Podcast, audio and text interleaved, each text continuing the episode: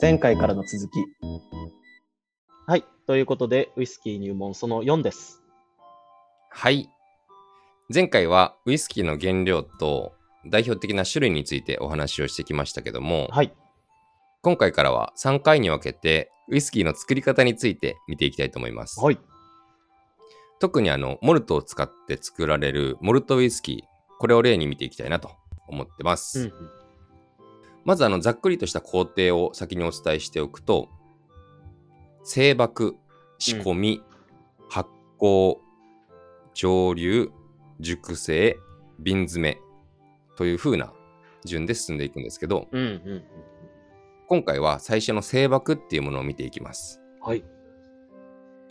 で、この製爆の工程を理解するために、まずそもそもの原料の大麦麦芽の生態を理解してもらう必要があるので、うんうんちょっと事前情報としてそっちからお話をしていきますね。うん。はい。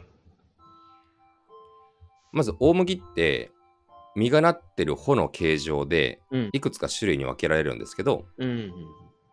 二条大麦、六条大麦、裸麦、あとまあ四条とかもあるんですけど、うんうんうん。ちょっとここで久保さんに質問です。はい。ウイスキーとかビールみたいなお酒の原料で使われることが多いのは、大麦の中でうん。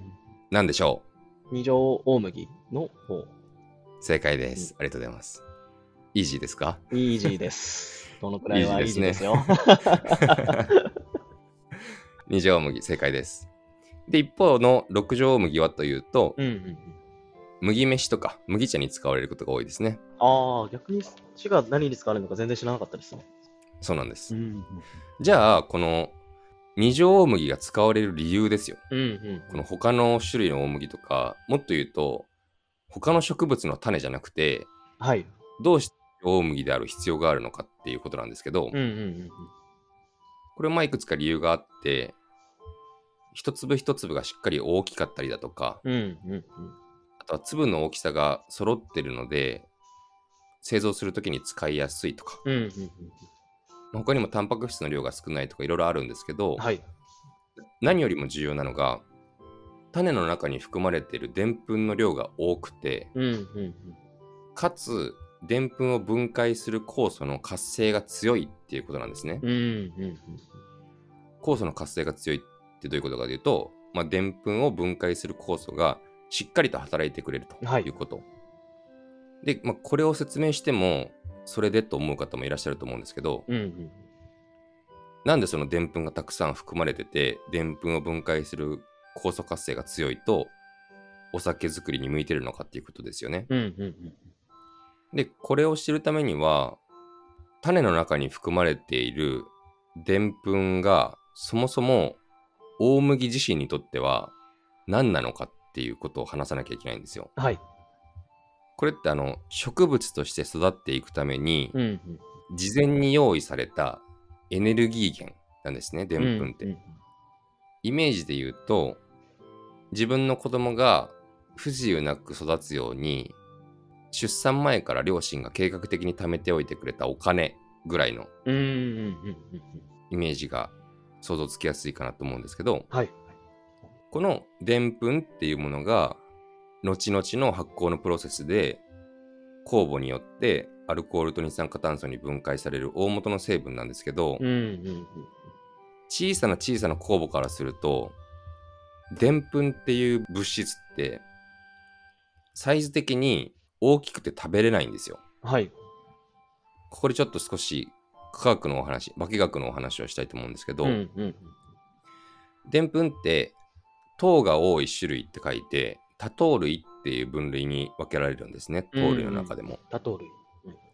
はい。でこの多糖類であるでんぷんって、うんうん。糖類の最小単位である単糖類あの単純の単に糖類ですね。うんうん単糖類のグルコースが数千数万っていう風につながってできたものをでんぷん多糖類っていうんですね。はい。グルコースはあのブドウ糖って言った方が馴染みがあるかもしれないですね。うんうんで、この単糖類のグルコース、ブドウ糖だったり、あとはブドウ糖が2つつながったうん。二糖類、うん。単糖類が2つつながってるから二糖類ですね。はい。この二糖類のマルトース、またカタカナきます。うんうん。マルトースは日本語で言うと麦芽糖なんですけど、はい。単糖類のブドウ糖だったり、二糖類の麦芽糖ぐらいまで細かく小さくなっていると、うん。酵母も食べれることができるんですけど、たくさんつながってる化学の言葉で言うと高分子って言うんですけどうん。はい。たくさんつながってるでんぷんだと酵母は分解することができないんですねうんうん。なので発酵に使えないとはい。じゃあどうしましょうっていう話になるじゃないですか。ここで人類にとってめちゃめちゃありがたいことに。超朗報なんですけど超朗報。なんでしょ大麦の種子って発芽をするタイミングででんぷんを分解する酵素を。自。分で作り出してくれるんですよ。なんと。ありがたい話ですが、ありがたい本です当。だからまああの糖類のつながりをちょん切ってくれる、細かくしてくれる酵素が大麦自身が作り出してくれることですうんうね。んうんで、どうしてこんな人類にとって都合がいい能力が備わっているかというと、うん。うんうんうん。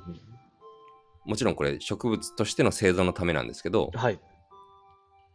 さっきあの種子に含まれるでんぷんを植物として育っていくための事前に用意されたエネルギー源っていうふうにお伝えしましたけど、うんうんうん大麦の種子自身も実はこの高分子のでんぷんをそのままエネルギーにするっていうことができなくてうん。はい。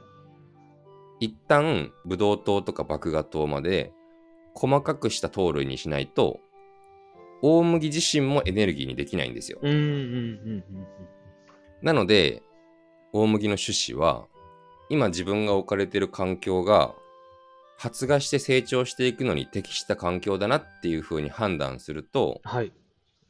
でんぷんをマルトース麦芽糖に分解するアミラーゼっていうでんぷん分解酵素を自分の体の中に作り出してうんうんたくさんつながったでんぷんをちょん切って麦芽糖にして分解された麦芽糖をエネルギーにして芽と根を出す発芽するっていう風な順番なんですね。うん。うんうんうんでここまでの話をするとじゃあ最初からマルトースとかグルコースを麦芽糖とかブドウ糖を種子に蓄えておいて、うんうんうん。すぐエネルギーとして使えるようにしておけばいいじゃないかっていう話にもなると思うんですけどそうですね。そっちの方が効率がいい方が感じがしますね。そうですよね。うん。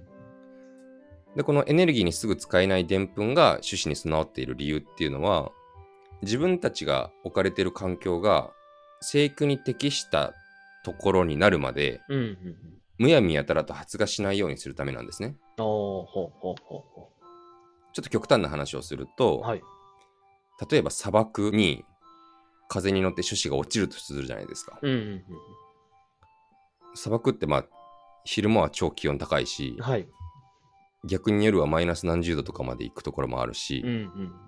あとは水分もありませんよねっていう環境ですよね。うんうんそこで発芽しても成長せずに死んじゃうので、うん。うんうんそういうところでは、まあ、冬眠みたいな感じではい眠った状態で我慢しておいて、うん。うんうん。また風がどっかに運んでくれて生育に適した環境になったら発芽した方がいいよねっていうことですね。なるほど。なのでそのある程度の気温と水分が存在するっていう生育に適した環境条件がはいトリガーになって初めてでんぷんを分解する酵素を作り出すっていう風な仕組みになっているということですね。でここまでの事前知識をまとめるとウイスキーに使われる大麦ははい。二条大麦っていう種類でその種類は種子の中に後々発酵に必要になるでんぷんがたくさん含まれててなおかつ発芽するタイミングででんぷん分解酵素を作ってくれる。っていうことですね。でこの大麦の特性を人工的に再現したのがウイスキーを作る最初の工程である製麦っていう工程です。はい。麦芽を製造するって書いてます製麦ですね。うんうんうんちょっとじゃあこの具体的な作業っていうのを見ていきたいと思うんですけど、はい。大きく3つの工程があります。1つ目が新麦ですね。うんうん浸水の芯に麦、麦芽の麦。うんはい。で、2つ目が発芽。3つ目が焙草。焙草があの、焙煎の焙に乾燥の層で焙草と書きます。うんうんまず、製箔が始まる前の大麦の種子っていうのは、乾燥させて保管しておきます。うんはい。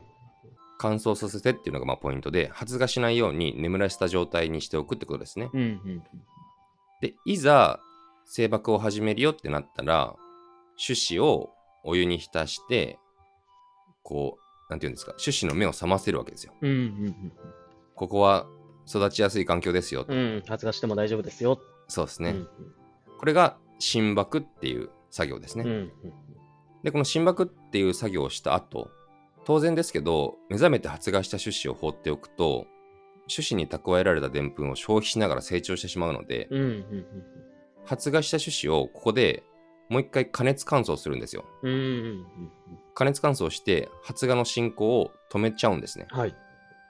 ちょっと起こしちゃったけど、うん。やっぱりここは成長できる環境じゃないですよっていうふうにお知らせしてあげるってことですね。なるほど、なるほど。これが焙草っていう作業。うんうん加熱して乾燥するってことですね。うん。うんこの新箔、発芽、焙草っていう工程を経て出来上がる、まあ、ちょっとだけ発芽した状態で乾燥させたはい。大麦の種子。これを何と呼ぶかというと、せーの、爆麦芽。はい。はい。ちょっとね、あの、ズームタイムラグがあるんで、合わせるの難しいんですけど、はい。そうですね、ここで出来上がるのが、まあ、大麦麦芽と呼ばれるものですね。昔は、この製箔っていう作業、自社でやるメーカーもあったんですけど、うんうん最近はモルトスターって呼ばれる製箔を専門でやってくれる業者が製箔を行って、うん。はい。完成した麦芽を購入して仕込みに使うっていうメーカーがほとんどですね。うんうんで、ここで1点、製箔についてお話をするときに触れないわけにはいかないのが、焙草の作業の時にうん。はい。燃料として使われることがあるうんうん。ピートっていうもの、うんうんうんうんあの泥の炭って書いてデータンとかっていうふうに日本語だと言うんですけど、うん。はい。まずこれピートって何ぞやって話なんですけど、うんうんうん植物の遺骸、亡骸ですね。うん。はい。植物の遺骸が堆積して数千年とか数万年かけて出来上がった化石燃料のことを言います。うーん。なので石油石炭天然ガスとかと同じ類ですね。はい。で、このピートっていうものを製箔の工程の焙草のタイミングで大麦を乾燥させるための燃料として使うんですけど、うんうんうん。このピートを使うと香りがめっちゃ強い濃い煙っていうのが出てくるんですね。うんうんうん。この煙が麦芽に吸収されることで後々完成したウイスキーに燻香？あの燻製の燻に香りとかはいはい燻香ですけど、燻香って呼ばれるスモーキーなフレーバーがつきます。うんうんうん。でこの燻香そのものの香りってピートの香りがそのままウイスキーの香りとなって現れるっていうわけではなくて、製造の工程で起こるいろんな化学反応の結果タバコとか燃える薪みたいなフレーバーだったり、はい。あとは燻製した魚とかうん。薬品みたいな香りになってうん。現れると。でこういうピートの特徴がよく出ているウイスキーをピーティーっていう風に形容したりします。はいはい。で、ピーティーなウイスキーの代表で言うと、スコッチですね。うんスコットランドのウイスキー。スコッチの中でも、アイラ島って呼ばれる島で作られるアイラウイスキーはピーティーなものが多いです。うんうんうん。で、これは土地柄もあって、島の約4分の1がピートっていうデータで覆われてるんですよ、このアイラ島。なので、そういう土地柄もあって、アイラ島のウイスキーはピーティーなものが多いと。うんうんうん。ちょっとまたジャパニーズウイスキーの歴史でも確認するんですけど、はい。日本で作られるウイスキーも、うん系譜としてはスコッチと製造方法が似てるので、うん。国産のものでもしっかりピート香がするはい。ピーティーなウイスキーもあります。あ、そうなんですね。ちょっと3つだけご紹介しておくと、はい。えー日課ウイスキーの余市、うんうんあとは竹鶴のピュアモルトとか、うん。うん。えー秩父にあるイチローズモルト秩父のザ・ピーテッドとか、うんうんうんこの辺は、えーピーティーなスコッチで有名な国産ウイスキーですね。